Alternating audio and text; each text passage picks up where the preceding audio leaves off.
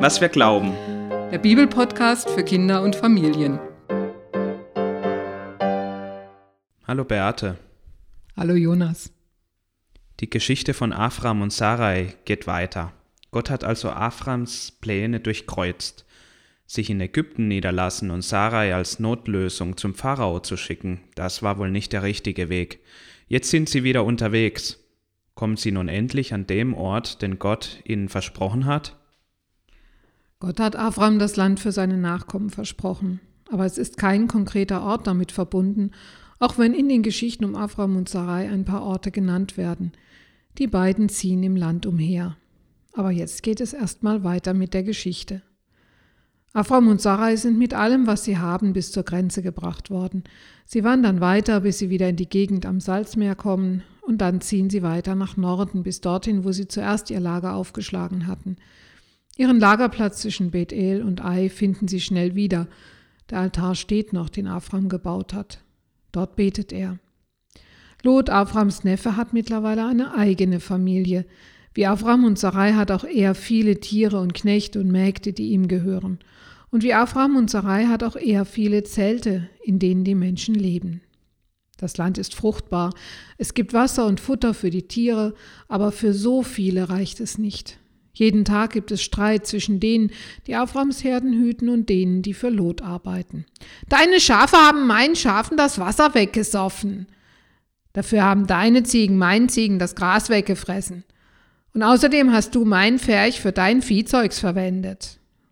Immer wieder gibt es Schlägereien, immer wieder müssen Afram und Lot vermitteln.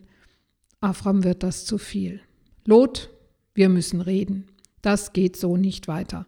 Hier leben die Kanaaniter mit ihrem Vieh und die Perisiter und dann du mit deinen riesigen Herden und meine Tiere.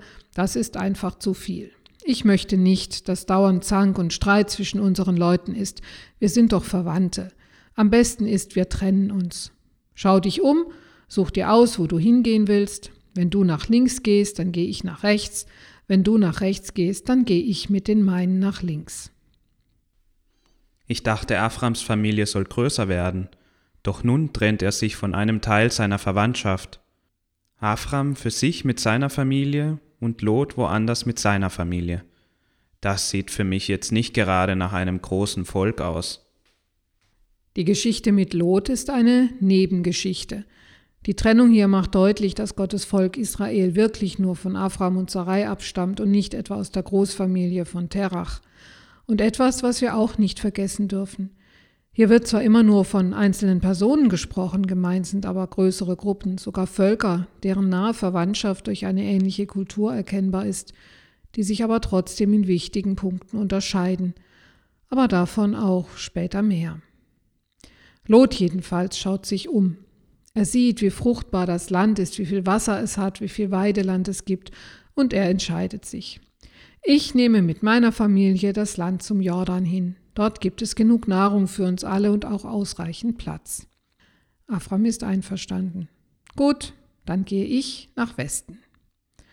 Afram und seine Leute treiben ihr Vieh weiter nach Westen, während Lot mit seinen Leuten nach Osten zieht, hinunter zum Salzmeer. Hier gibt es zwei Städte, Sodom und Gomorra.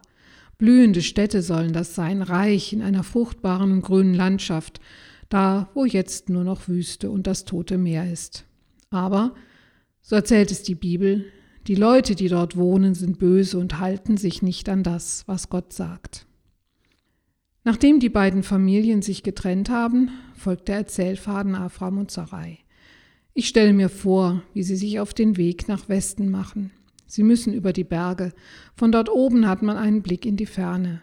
Man sieht den Jordangraben, die Ebene, die sich am Fuß der Berge ausbreitet.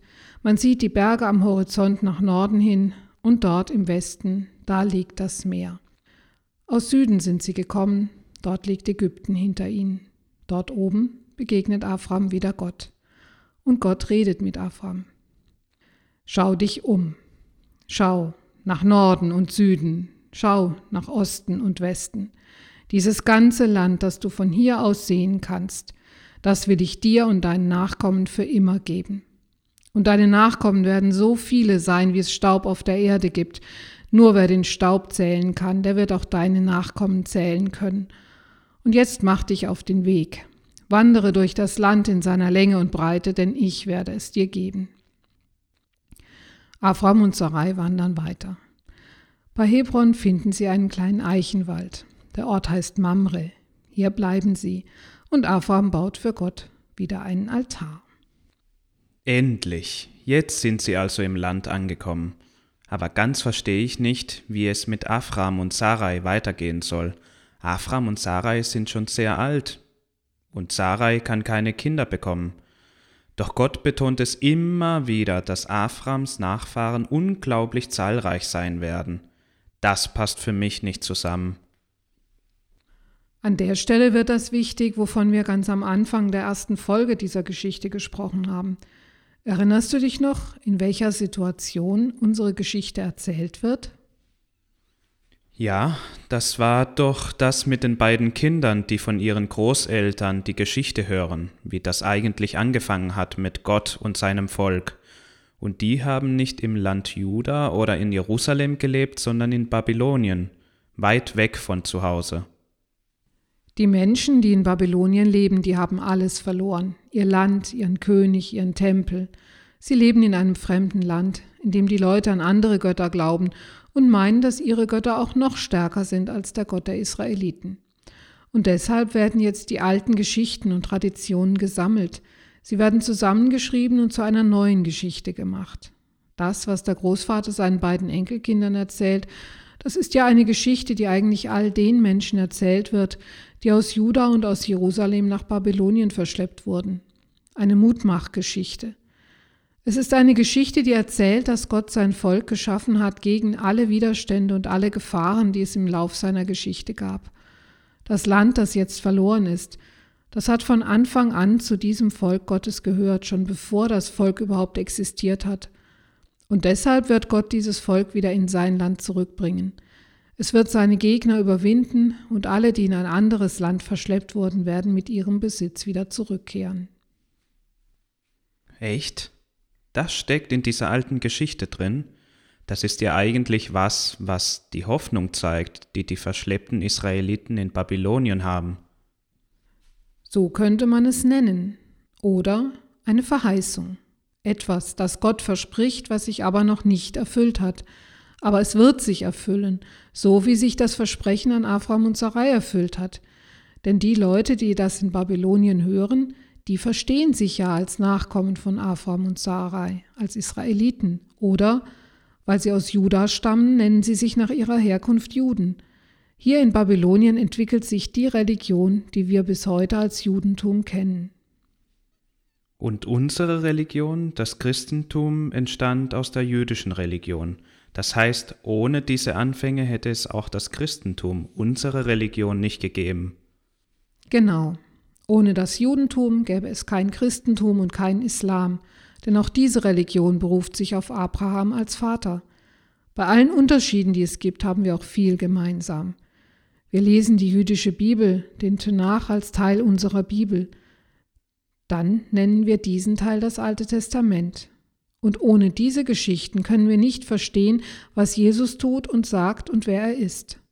Wir glauben, dass Jesus einen Teil der Hoffnungen, die die verschleppten Israeliten in Babylonien haben, erfüllt. Auf anderes aber warten wir noch.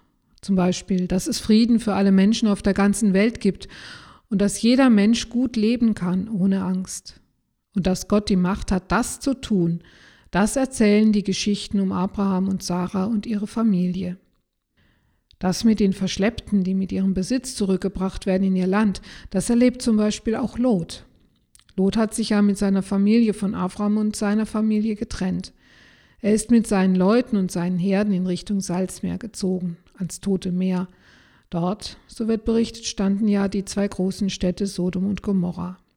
Sie werden als Stadtstaaten beschrieben, mit je einem König an der Spitze.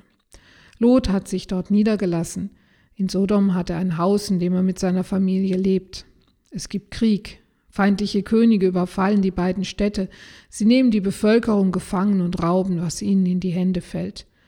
Einige wenige können fliehen. Sie erreichen Mamre, den Ort, wo Abraham mit seiner Familie wohnt, und sie berichten ihm von dem, was geschehen ist. Und dein Verwandter Lot wurde auch mitgenommen, mit seiner ganzen Familie. Afram berät sich mit den Leuten, bei denen er wohnt. Sie werden kurzerhand auch zu Königen und Afram zu ihren Bundesgenossen. Aber letztlich bricht er dann alleine mit seinen Leuten, die bei ihm arbeiten, auf. In der Nacht überfallen sie die Feinde, die Lots Familie gefangen genommen haben, und jagen ihnen alles ab, was sie mitgenommen haben. Wer noch kann, flieht. Afram befreit alle Gefangenen und nimmt den ganzen Besitz mit zurück und übergibt alles dem König von Sodom. Auch Lot bekommt alles zurück und kann mit seiner Familie wieder nach Hause. Oh wow, das ist ja sehr mutig von Abraham. Das ist wohl das, was Gott meint mit Dein Name wird berühmt werden und du sollst zu einem Segen werden für alle, denen du begegnest. Ich will die Menschen segnen, die dich segnen, und ich werde die verfluchen, die dich verfluchen. Afram setzt sich für seine Familie ein, egal wie unangenehm oder schwierig es ist. Und er hat Erfolg. Ja, und das stärkt die Hoffnung, dass auch die Menschen in Babylonien eines Tages wieder in ihre Heimat zurückkehren können, dass sie aus der Gefangenschaft befreit werden. Denn Gott hat ja schon einmal dafür gesorgt. Da bin ich jetzt gespannt, wie die Geschichte weitergeht und wie die Hoffnung von Afram und Sarai sich erfüllt und ein Vorbild für die Hoffnung der Menschen in Babylonien wird. Aber davon nächste Woche. Bis dann. Bis dann.